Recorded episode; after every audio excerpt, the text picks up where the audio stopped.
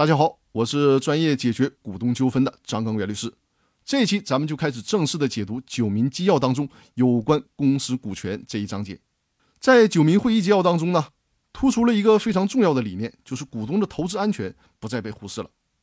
九民纪要的第二章是专门就公司纠纷案件审理中的疑难问题做出的指导。那我就先来援引九民纪要第二章的开篇内容，是这样说的：会议纪要认为，审理好公司纠纷案件。对于保护交易安全和投资安全、激发经济活力、增强投资创业信心具有重要意义。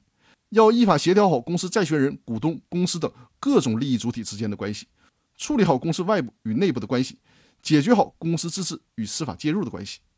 大家如果仔细的品这段文字啊，就可以看出，最高法院对于公司法的理解和解读又上升了一个高度，甚至可以说提升了一个维度。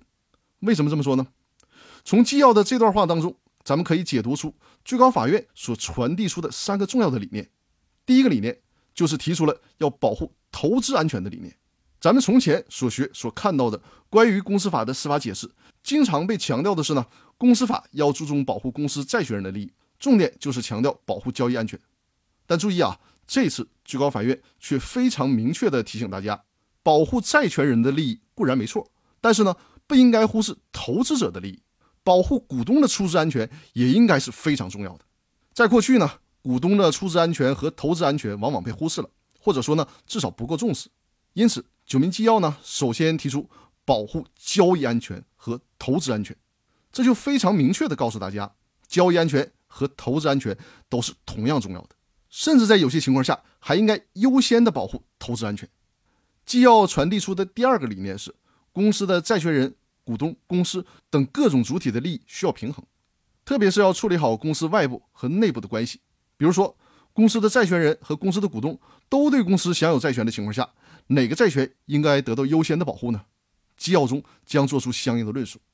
第三个理念就是要解决好公司自治和司法介入关系的问题。纪要当中强调了，凡是属于公司自治的事项，司法原则上是不能进行干预的。只有当公司自治失灵的时候，司法。才能进行有限度的干预。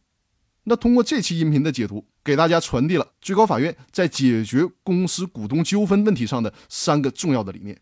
这也是为我们以后去能够顺利的消化和理解《九民纪要》中有关公司股东纠纷解决思路起到非常重要的作用。